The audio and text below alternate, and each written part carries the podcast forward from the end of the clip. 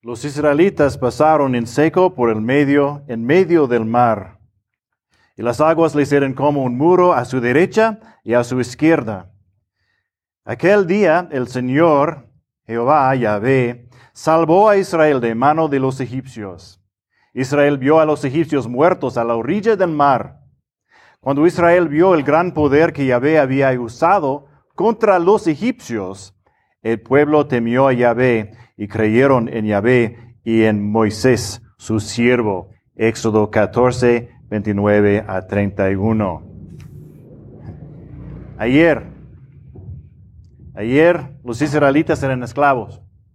Ayer las madres vieron venir a los odiosos egipcios a robarles a sus hijos. Ayer los hombres israelitas sabían que si los egipcios podían alcanzarlos, los asesinarían o los tomarían como esclavos de nuevo. Ayer los israelitas parecían indefensos, los egipcios parecían poderosos. Eso fue ayer, ¿verdad?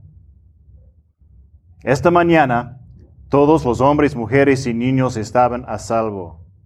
Esta mañana el ejército de los que los había perseguido ya no existía. Sus cadáveres fueron arrojados a la orilla del Mar Rojo. Tal vez las madres se llevaron a sus hijos para que no vieran, pero seguro que algunos sí vieron. Tal vez los hombres comenzaron a enterrar los cuerpos, la Biblia no nos dice. Pero después de la esclavitud, el odio, el miedo y la desesperación, la gente era libre. El poder de Egipto estaba completamente roto. No por un desastre natural o una lucha política, sino porque Yahvé, el Dios de Israel, había mostrado su amor por Israel y su asombroso poder, ¿verdad?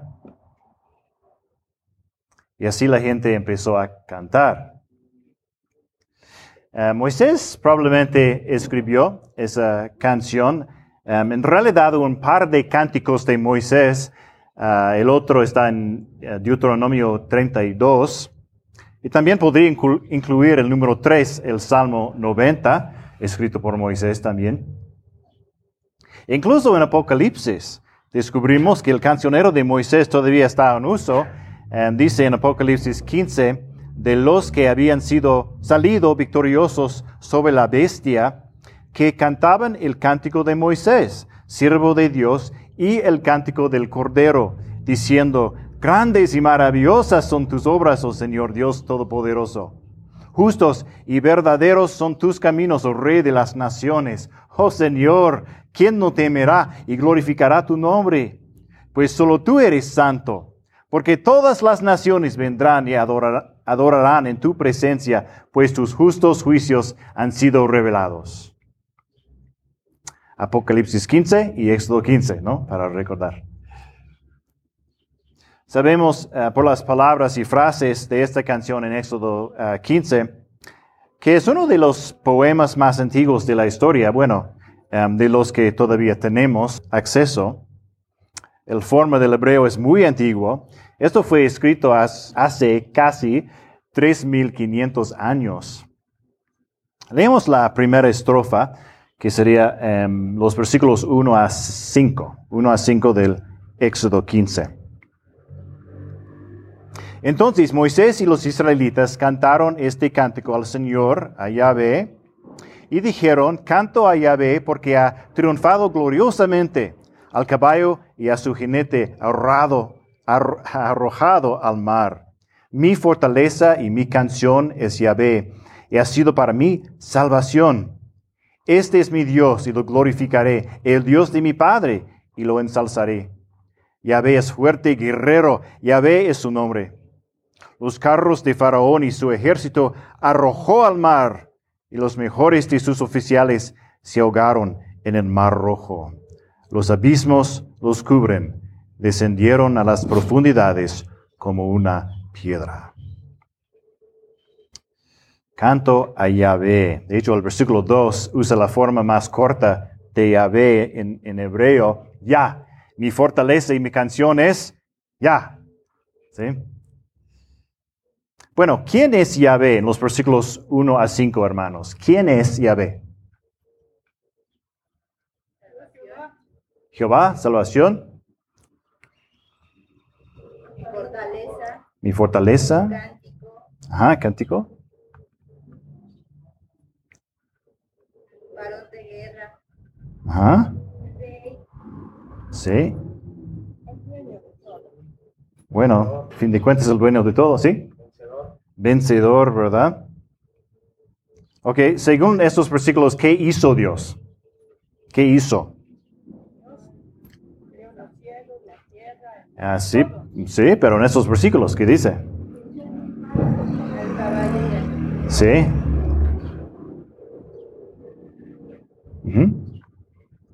¿Algo más? Sí.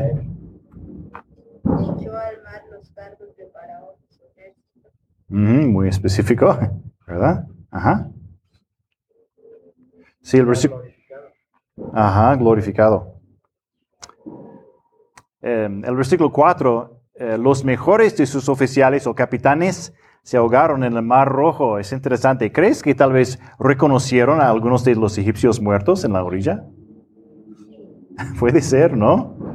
¿Crees que vieron a algunos de los soldados famosos de los que todo el mundo hablaba en los últimos años?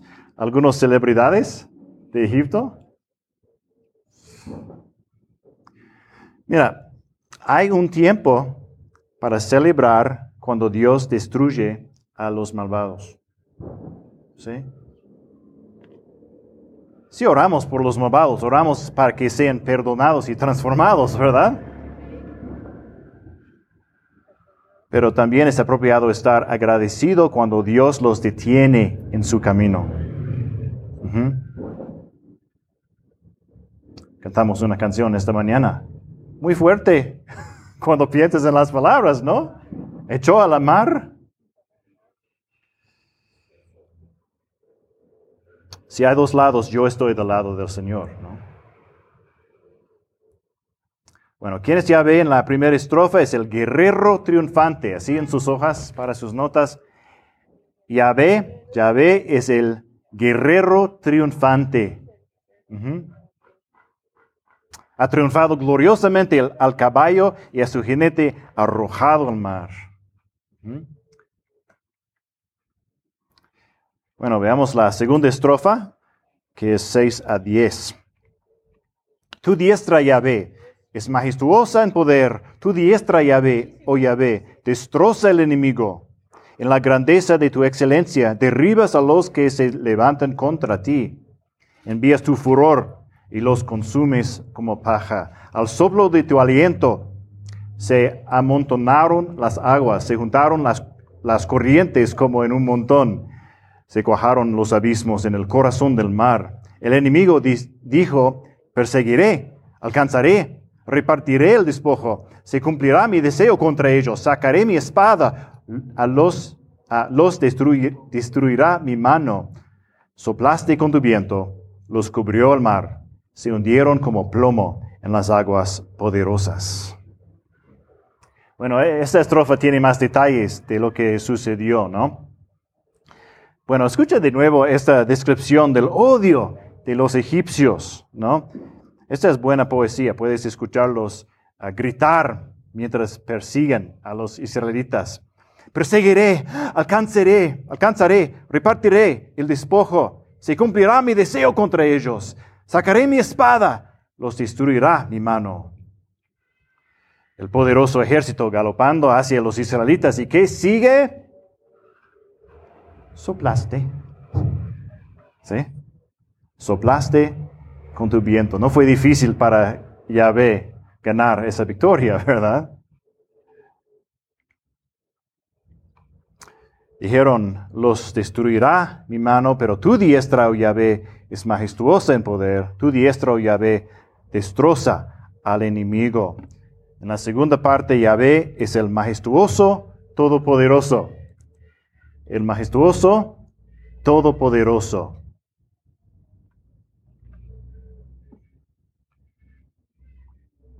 La primera estrofa termina con descendieron a las profundidades como una piedra. La segunda estrofa con se hundieron como plomo en las aguas poderosas.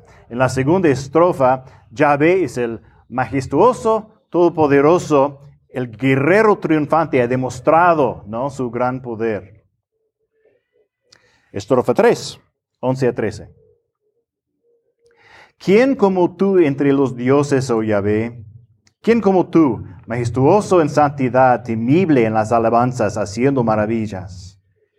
Extendiste tu diestra, los, trago la, los tragó la tierra. En tu misericordia has guiado al pueblo que has redimido, con tu poder los has guiado a tu santa morada. Nadie es como Yahvé. Ningún otro Dios es como Yahvé, ¿verdad? De hecho, recuerdo lo que Dios dijo acerca, en, um, acerca de la noche de la Pascua, um, Éxodo 12, 12. Ejecutaré juicios contra todos los, ¿recuerdan? Los dioses de Egipto. Yo, Yahvé. Como dice Ana, la madre de Samuel, en primero de Samuel 2.2, no hay santo como Yahvé. En verdad no hay otro fuera de ti, no hay roca como nuestro Dios. Bueno, según los versículos 11 a 13, ¿qué hizo Dios? Veamos los verbos. ¿Qué hizo Dios? 11 a 13.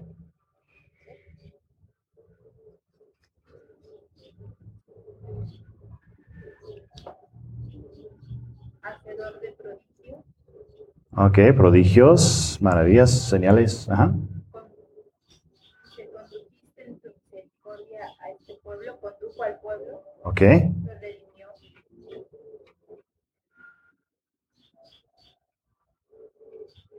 Ujú. Guías a su pueblo, ¿no? morada. Sí. Y. Ok. Ajá. Muy bien. Dios, em, en eh, la parte final, Dios redimió al pueblo, ¿no? Ah, los compró de la esclavitud, ya no pertenecen a Egipto, pertenecen al, al mismo Yahvé, y Él los guía, ¿no? Y los, los lleva, podemos decir. En la tercera estrofa, Yahvé es el pastor, el pastor amoroso. El pastor amoroso. Y obviamente hay mucho más en cada estrofa, ¿verdad? Pero para recordar puntos clave, el pastor amoroso, el versículo 13, eh, está escrito en tiempo pasado, pero en realidad puede estar hablando de manera profética sobre el futuro. Moisés está seguro de que Dios cumplirá sus promesas y tal vez por eso puede hablar del futuro como un hecho consumado. Explica más en la siguiente estrofa. Dios prometió a Abraham, a Isaac y a Jacob una tierra para sus de- descendientes, ¿verdad? Dios confirmó sus promesas en Éxodo 6, cuando eh, dijo, yo soy Yahvé y los sacaré de debajo de las cargas de los egipcios, los libraré de su esclavitud y los redimiré con brazo extendido y con grandes juicios. Los tomaré a ustedes por pueblo mío y yo seré su Dios. Sabrán que yo soy Yahvé su Dios, que los sacó de debajo de las cargas de los egipcios. Los traerá, los traeré a la tierra que juré dar a Abraham, a Isaac y a Jacob, y se la daré a ustedes por heredad. Yo soy Yahvé. El pastor amoroso. La cuarta estrofa, 14 a 17. Lo han oído los pueblos y tiemblan.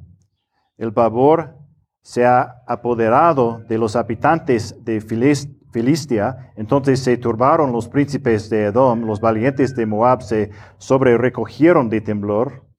Se acordaron todos los habitantes de Canaán. Terror y espanto cae sobre ellos. Por la grandeza de tu brazo quedan inmóviles como piedra. Hasta que tu pueblo pasa, oh Yahvé, hasta que pasa el pueblo que tú has comprado. Tú los traerás y los plantarás en el monte de tu heredad, el lugar que has hecho para tu morada, oh Señor, el santuario, oh Señor, que tus manos han establecido. Los egipcios fueron impotentes para detener al pueblo de Dios y ahora hay otras naciones frente de ellos que también quieren detener a la nación, ¿verdad? Los filisteos, los edomitas, los moabitas, los cananitas.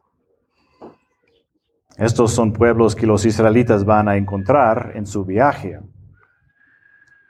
Pero recuerden, ya hablamos de esto. Vamos a um, averiguar en el libro de Josué que la gente recordaba lo que Yahvé le hizo a Egipto y se aterrorizaron, incluso una generación después. Lo han oído los pueblos y tiemblan.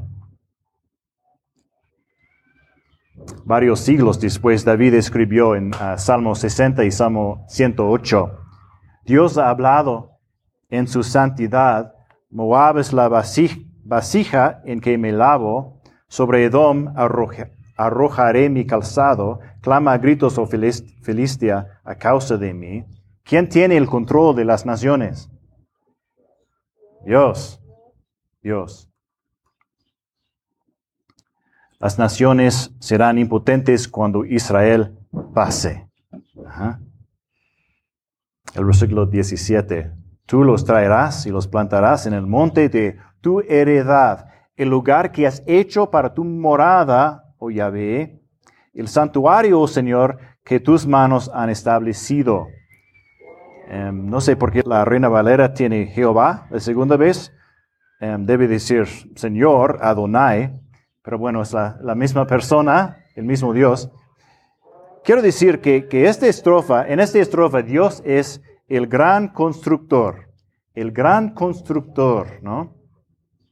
Sí, en las primeras tres estrofas Dios destruyó a sus enemigos, pero ahora está construyendo eh, un hogar para su pueblo, el gran constructor.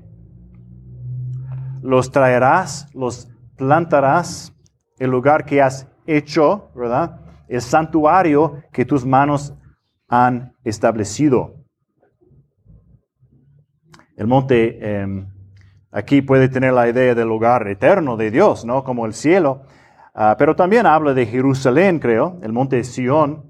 Pasarán varios cientos de años antes de que Jerusalén sea la capital permanente de Israel y todavía es futuro para nosotros cuando el Señor Jesús gobernará como rey en Jerusalén, pero sucederá. Y la canción termina aquí, el versículo 18, Yahvé reinará para siempre. O podemos decir eternamente para siempre. Yahvé reina por siempre y para siempre, ¿no? Yahvé es el rey eterno, el rey eterno. Terminamos la canción con, el Rey Jesús. Bueno, mira, hay dos, dos cosas que quiero que entiendan en este punto. Este es uno de los primeros cánticos que se suma al gran cancionero del pueblo de Dios a lo largo de los siglos y nos gusta saber por qué se escribieron las canciones, ¿no? Moisés quiere asegurarse de que lo sepamos. Esto no fue escrito porque Moisés tuvo una inspiración y inventó una maravillosa historia mítica, ¿no?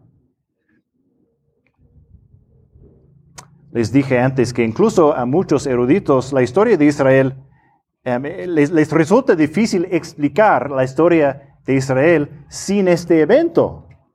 ¿Sí? Algo pasó. ¿no? Y entonces algunos tratan de darle una explicación natural, que es ridículo, porque, bueno, sabemos que es obviamente el poder de Dios aquí es tan grande. Pero hermanos, esto es, es algo que realmente sucedió en la historia. ¿Sí? El versículo 19.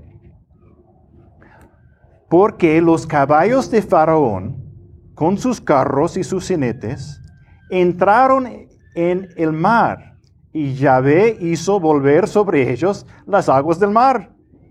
Pero los israelitas anduvieron por en medio del mar sobre tierra seca.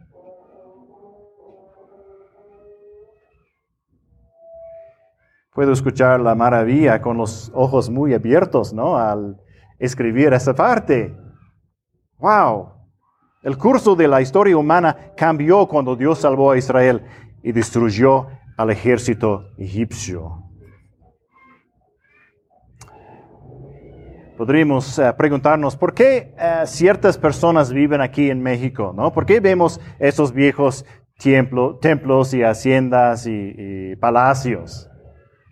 Y hablamos de Cortés y Moctezuma, Hidalgo, Morelos, etcétera, etcétera, ¿no? La historia que conocemos ayuda a explicar por qué las cosas son como son hoy en día, ¿no? Israel también tiene una historia. Cuando ah, contaron esta historia, no fue como una cuenta de hadas. Fue algo que realmente sucedió, que explicaba por qué Israel era como era y es como es. Es lo mismo con la resurrección de Cristo, ¿no? ¿Cómo es que once discípulos aterrorizados se convirtieron en predicadores valientes del Evangelio en unos pocos días, ¿no? En aquellos días también hubo un cordero que fue inmolado y sangre que salvó. Luego hubo incertidumbre y miedo ante un gran milagro, vida de entre los muertos. Y todos los testigos cantaban la misma historia. El cuerpo de Jesús en realidad salió vivo de la tumba y todos estaban dispuestos a ser golpeados, exiliados y asesinados por esa creencia, como testigos oculares. ¿Cómo es posible si ni siquiera sucedió? ¿Por qué no inventar una historia de cómo Jesús está espiritualmente vivo y tuviste una visión, ¿no? No necesitarías testigos en, el caso de una visión personal, ¿verdad? Mejor idea. Pero no, todos testificaron que Jesús estaba físicamente vivo. No se puede explicar la iglesia cristiana de hoy sin este evento, ¿no? Y otra cosa, y no sé si hemos mencionado eso antes, pero bueno, Vamos a Judas por un momento, casi el fin de la Biblia, antes de Apocalipsis, el libro de Judas. Una carta muy pequeña.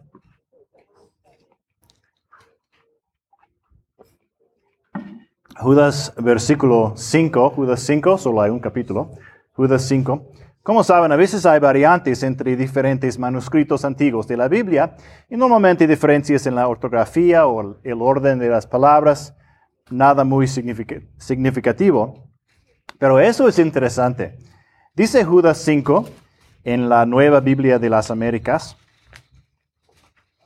Ahora quiero recordarles a ustedes, aunque ya definitivamente lo saben todo, que el Señor, habiendo salvado al pueblo de la tierra de Egipto, destruyó después a los que no creyeron. Bueno,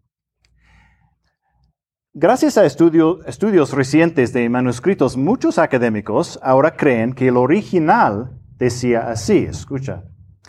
Ahora quiero recordarles a ustedes, aunque ya definitivamente lo saben todo, que Jesús, habiendo salvado al pueblo de la tierra de Egipto, destruyó después a los que no creyeron.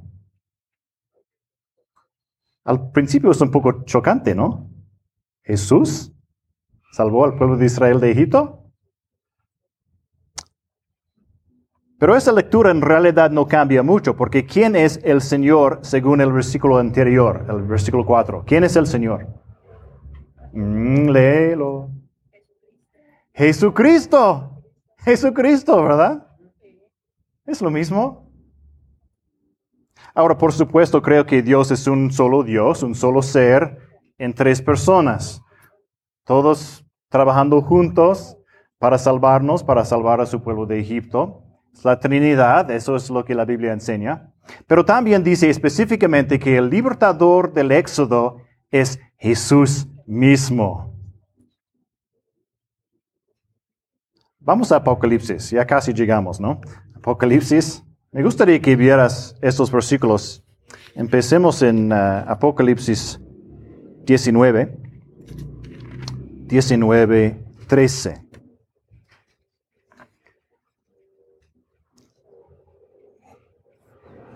¿Quién es el guerrero triunfante?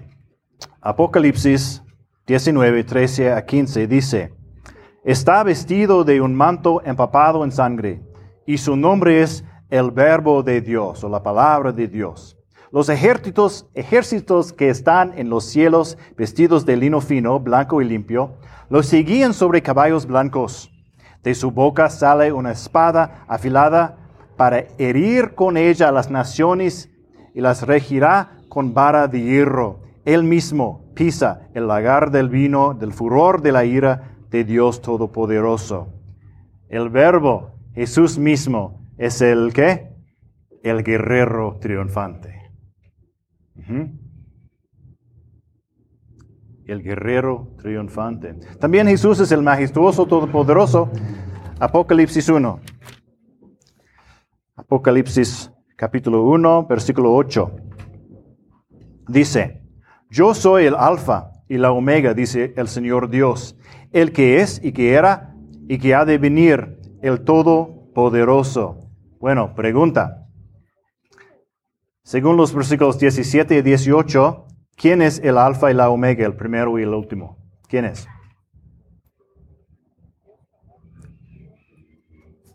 Diecisiete a dieciocho.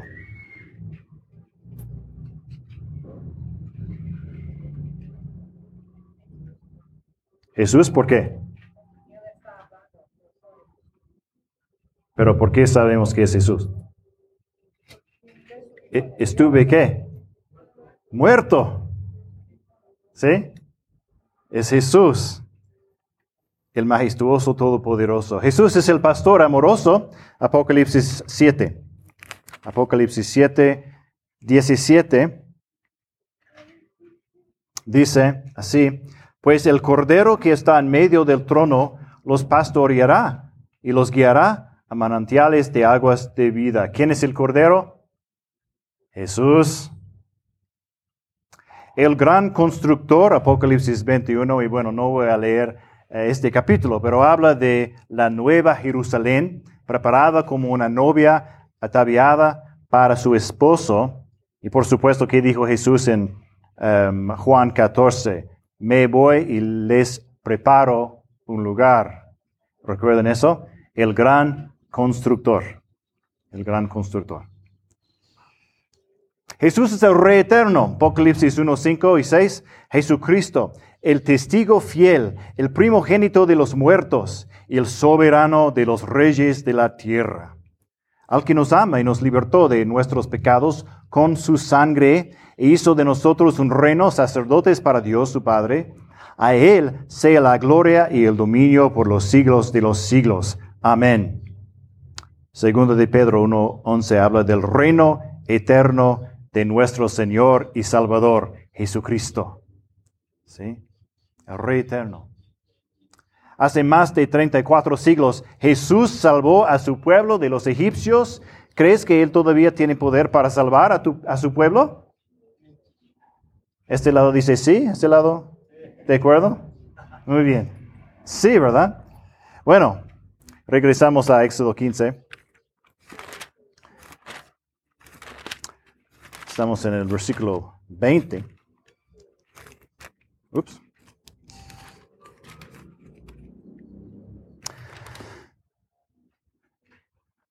Quince veinte. Miriam, la profetisa, hermana de Aarón, Tomó en su mano el pandero y todas las mujeres salieron tras ella con panderos y danzas. Y Miriam les respondía, canten a Yahvé, porque ha triunfado gloriosamente al caballo y su jinete, arrojado al mar. Es posible que esta fuera una canción antifonal, um, es un término musical que significa tomar turnos, ¿no? Más o menos. Em, en otras palabras, las mujeres cantarían este coro y los hombres cantarían las estrofas o algo así, ¿no? Probablemente. Em, dice María en la Reina Valera, traducido más exactamente como Miriam, es la primera profetisa mencionada en la Biblia, la hermana de, Moisés y Aarón, por supuesto. A veces, a veces olvidamos lo importante que era Miriam. Aquí habría un trío muy importante, los tres hermanos, ¿no? Eh, de hecho, el profeta Miqueas nos recuerda de eso en su libro. Dijo Yahvé, pues yo te dice subir de la tierra de Egipto y de la casa de servidumbre, te redimí y envié delante de ti a Moisés, Aarón y a Miriam. Así que esos realmente eran tres líderes de Israel. Y los tres llevaron al pueblo a adorar a Dios, ¿no? En este capítulo. Ahora empezamos eh, a leer Éxodo hace un tiempo, ¿verdad? Así que tal vez nos hemos olvidado el plan original. Déjenos ir camino de tres días al desierto para ofrecer sacrificios a Yahvé, nuestro Dios. Tres días. Así que adivina qué vamos a hacer a continuación. 22. Moisés hizo partir a Israel del Mar Rojo y salieron hacia el desierto ah, de Shur.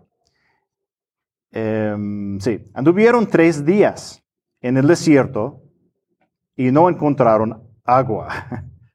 Pero espera, el, plan era ofrecer sacrificios a Dios. El plan no era eh, morir de sed, ¿verdad? Ups. Eh, supongo que todos hemos sentido algo similar, ¿no? Dios, te voy a servir. Por favor, cambia mi vida. Por favor, sana a mi familia. Por favor, sálvame de esta situación difícil en mi vida. Mira, hasta estoy orando. Estoy leyendo mi Biblia. Estoy en un servicio de la iglesia cada semana. ¡Qué difícil! Y parece que las cosas empeoran. Estás siguiendo la voluntad de Dios, pero Dios está realmente aquí. Pero entonces los israelitas encontraron agua. Wow, finalmente, 23, cuando llegaron a Mara, no pudieron beber las aguas de Mara porque eran amargas. Por tanto, al lugar le pusieron el nombre de Mara. Agua no potable. ¿Ok? ¿Se está burlando Dios de ellos? Bueno, deberían recordar las promesas de Dios, la salvación milagrosa de Dios. Dios es el pastor, ¿qué? Amoroso. Pero ha pasado menos de una semana y ya se han olvidado. ¿no? Recuerden 14:31. Uh, el pueblo temió a Yahvé y creyeron en Yahvé y en Moisés su siervo. Ya no, ¿verdad? Tan pronto. 24. El pueblo murmuró contra Moisés diciendo, ¿qué beberemos? Tienes que entender esta palabra murmurar. Esta no es una simple queja. No le están preguntando a Moisés, em, ¿dónde está el garrafón, Moisés? No. Esta es una palabra fuerte, se están revelando. Esta es una amenaza, amenaza, amenaza. ¿Qué hará, ¿Qué hará Moisés? Entonces Moisés clamó a Yahvé y Yahvé le mostró un árbol. Él lo echó en las aguas y las aguas se volvieron dulces. Un árbol ah, o un pedazo de madera en la NBI. Ellos son salvados en el capítulo 14 a través de un vara, salvados en el capítulo 15 a través de un árbol. Dios abrió el mar rojo al comienzo de su viaje, Él no los dejará mientras están en su viaje. Recuerda el cántico, tú los traerás y los plantarás. Y aquí en el momento de su primera prueba en el desierto, Dios hace un anuncio importante. La segunda parte del versículo 25. Em, Y Dios les dio allí un estatuto y una ordenanza y allí los puso a prueba. Y Dios les dijo, si escuchas atentamente la voz de Yahvé tu Dios y haces lo que es recto ante sus ojos, y escuchas sus mandamientos y guardas todos sus estatutos, no te enviaré ninguna de las enfermedades que envié sobre los egipcios, porque yo, Yahvé, soy tu sanador. Escuchen y hagan. Porque es dulce, es bueno, es rico seguir al Señor Jesús. ¿Por qué buscas en todas partes esperanza, satisfacción? Porque no está allí. Isaías 55, 1 y 2. Todos los sedientos vengan a las aguas y los que no tengan dinero, vengan, compren y coman. Vengan, compren vino y leche sin dinero y sin costo alguno. ¿Por qué gasten dinero en lo que no es pan y su salario en lo que no sacia? Escúchenme atentamente y coman lo que es bueno y se deleitará su alma en la abundancia. Yahvé tu sanador. Fíjate, Dios no dijo, yo soy Yahvé, el sanador de las aguas amargas. ¿Verdad? Yahvé, tu sanador. Yahvé, el sanador de tu pueblo, de su pueblo. Sí, pero Señor, mira mi vida, tantos años desperdiciados en una dura esclavitud al pecado. Las consecuencias están en mi propio cuerpo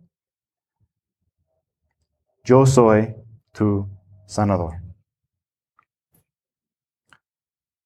No te enviaré ninguna de las enfermedades que envié sobre los egipcios. Mm. Ahora, la Biblia no nos enseña que siempre estaremos sanos y nunca moriremos. Con solo un par de excepciones, todos en la historia han muerto, ¿verdad? Porque todos estamos afectados por el pecado. Eh, nuestro pecado personal y también la maldición por el pecado en el principio. Salmo 49, 10. Aún los sabios mueren. Incluso el justo y santo Job enfrentó enfermedades. Este podría ser el último día para cualquier, cualquiera de nosotros. Dios tampoco está diciendo que si los israelitas tienen suficiente fe nunca se afirmarán, ¿no? ¿Cuál es el requisito? No es fe. ¿Qué es? ¿Cómo? Obedecer, ¿verdad? Escuchen y hagan. Obediencia a Dios. Bueno, Creo que esto tiene una amplia aplicación espiritual, pero también física. Habla de los beneficios naturales de la obediencia y algo sobrenatural. Y esta eh, promesa se repite, Deuteronomio 7:15, escuchan y hagan, y Yahvé apartará de ti toda enfermedad y no pondrá sobre ti ninguna de las enfermedades malignas de Egipto que has conocido sino que las pondrá sobre los que te odian. Uh. No creo que una persona perfecta se enferme. Sin embargo, aunque no somos perfectos, o alguien sí, ¿no? Aunque no somos perfectos en términos generales, obedecer la palabra de Dios significa una mejor salud. Tengo un libro en inglés eh, escrito por un médico cristiano hace unos años llamado Ninguna de las enfermedades, un título tomado de Éxodo 15, 26. Y su punto es que cuando obedecemos la palabra de Dios, tiene beneficios físicos. Es interesante, tenemos un libro de medicina de la época de Moisés en Egipto llamado el papiro, papiro Ebers, el papiro Ebers, ah, un ejemplo de los consejos del papiro. Si tienes una astilla, aplica sangre de gusano y excremento de burro a la herida. Qué buena idea, ¿verdad? Hay muchos tratamientos como este, como eh, hechizos mágicos, oraciones a los dioses, sangre de lagarto, moscas, carne podrida. eh, y la cerveza era muy popular, no tengo idea por qué. Esta habría sido la educación que Moisés habría recibido en las mejores universidades de su era, en el país de Egipto, ¿verdad? Y luego empiezas a leer la ley de Moisés y esperas la misma, las mismas cosas.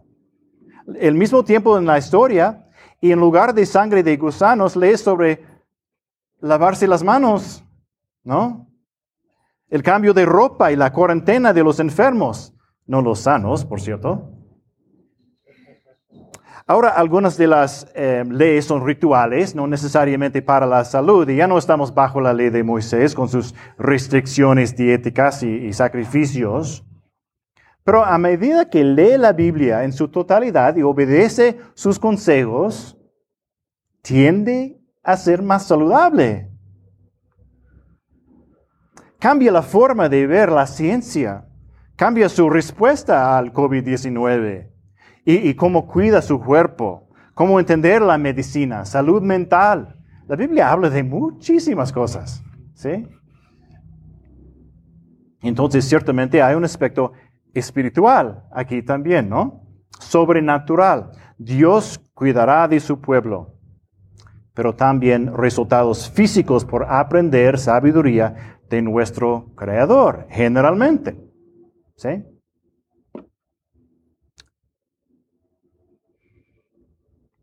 Y para el verdadero creyente, incluso la enfermedad es solo temporal. La vejez es solo temporal. Aún en este mundo maldito de cansancio y enfermedad, ¿qué dice el apóstol Pablo? Aunque este nuestro hombre exterior se va desgastando, el interior no obstante se renueva de día en día. Renew, como dice aquí, renueva. Eso de 2 de Corintios 4, 16. Hermanos, Yahvé es tu sanador. Espero que estés experimentando eso en tu vida. Se salvaron esta vez a través de un árbol. Es una coincidencia lo que dice Pedro en 1 de Pedro 2, 24. Dice, el mismo, es decir, Cristo, Cristo mismo, llevó nuestros pecados en su cuerpo sobre la cruz, literalmente en griego, sobre el árbol, a fin de que muramos al pecado y vivamos a la justicia, porque por sus heridas fueron ustedes sanados. Jesús, el guerrero triunfante, el majestuoso todopoderoso, el pastor amoroso, el gran constructor, el rey eterno y el sanador. Así que este es el pacto de Dios con Israel. Escuchan y hagan y no te enviaré ninguna de las enfermedades que envié, envié sobre los egipcios porque yo, Yahvé, soy tu qué? Sanador. Bueno, 27. Entonces llegaron a Elim, donde había doce fuentes de agua y setenta palmeras, y encamparon allí junto a las aguas. Abundancia en el desierto, ¿no? Como nuestra iglesia, Sendero Las Palmas, la abundancia de Dios en el desierto, ¿verdad? Dios es el Salvador, el dador de vida, él nos resucita de la muerte espiritual. Dios es el pastor amoroso durante el viaje de la vida. Dios es el fiel que nos lleva a casa, su casa. Bueno, permíteme decir algo, especialmente a, a los jóvenes aquí, pero para todos. Es fácil pensar que, que esto de los cristianos es que tengo que tener fe y tengo que vivir una, una buena vida. Pero eso no es la carne de nuestra fe.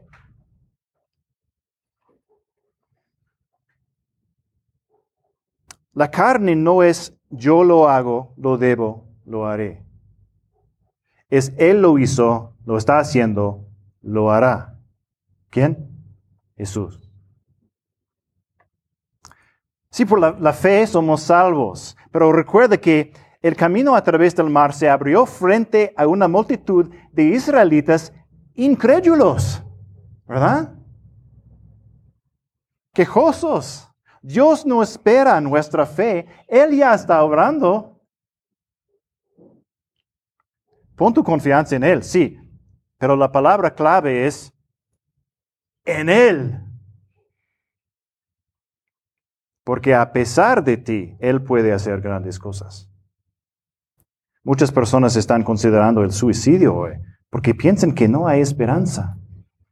A menudo piensan que son fracasados, que no tienen remedio, que, no son lo, suficientemente bueno.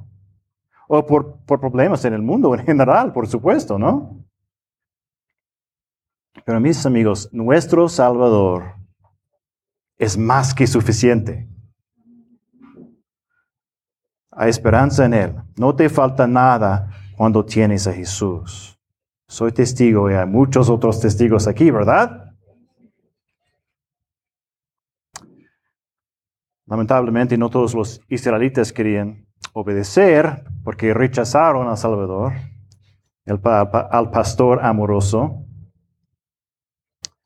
Quizás la, bueno, no todos creyeron, quizás la mayoría, y siguió el juicio. Si la obediencia traerá una gran recompensa. Y si estás dispuesto a reconocer tu pecado y seguir al Salvador, se te ofrece el perdón. Para el dolor de tu pasado, el Señor Jesús es tu sanador. Aquí están palabras simples para que incluso los adultos puedan entender. Sí, examínate a ti mismo. Está bien, es importante.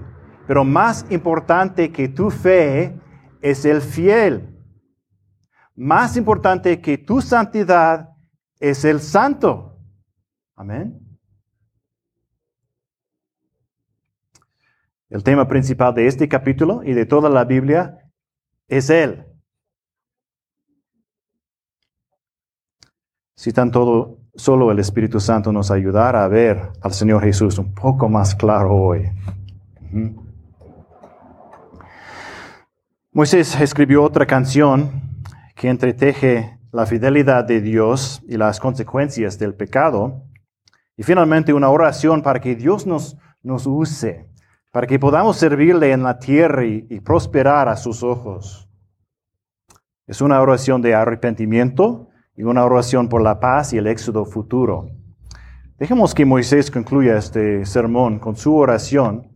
E, escuchen cómo él comienza con Dios, luego vea el pecado del, humano, de los humanos, y luego vuelve a mirar a Dios y le pide ayuda a medida que avanzamos en el viaje de la vida.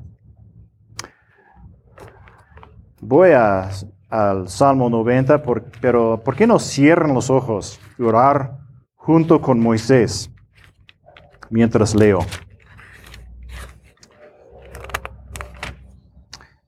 Y terminamos con esa oración.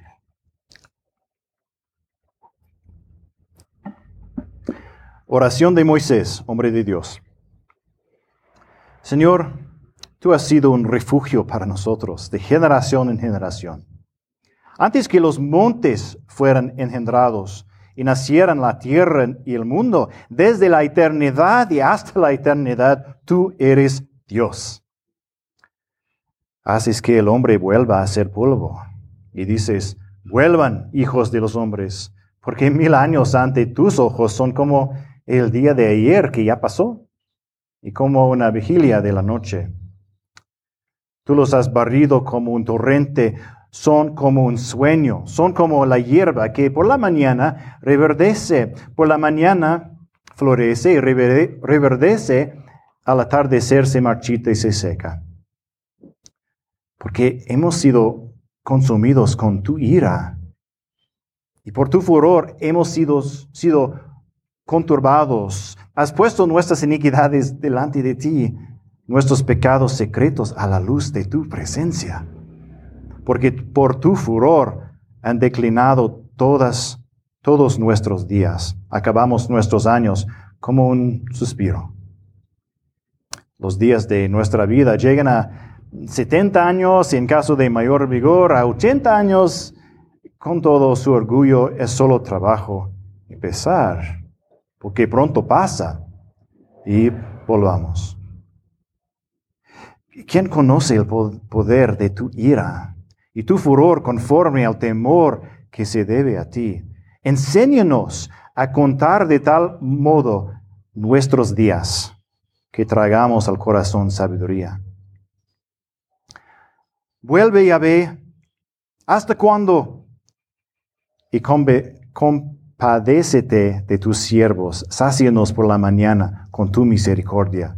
Y cantaremos con gozo y nos alegraremos todos nuestros días. Alégranos conforme a los días que nos afligiste y a los años que vimos adversidad. Sea manifestada tu obra a tus siervos y tu majestad a sus hijos. Y sea la gracia del Señor nuestro Dios sobre nosotros. Confirma pues sobre nosotros la obra de nuestras manos. Sí, la obra de nuestras manos confirma. Amén.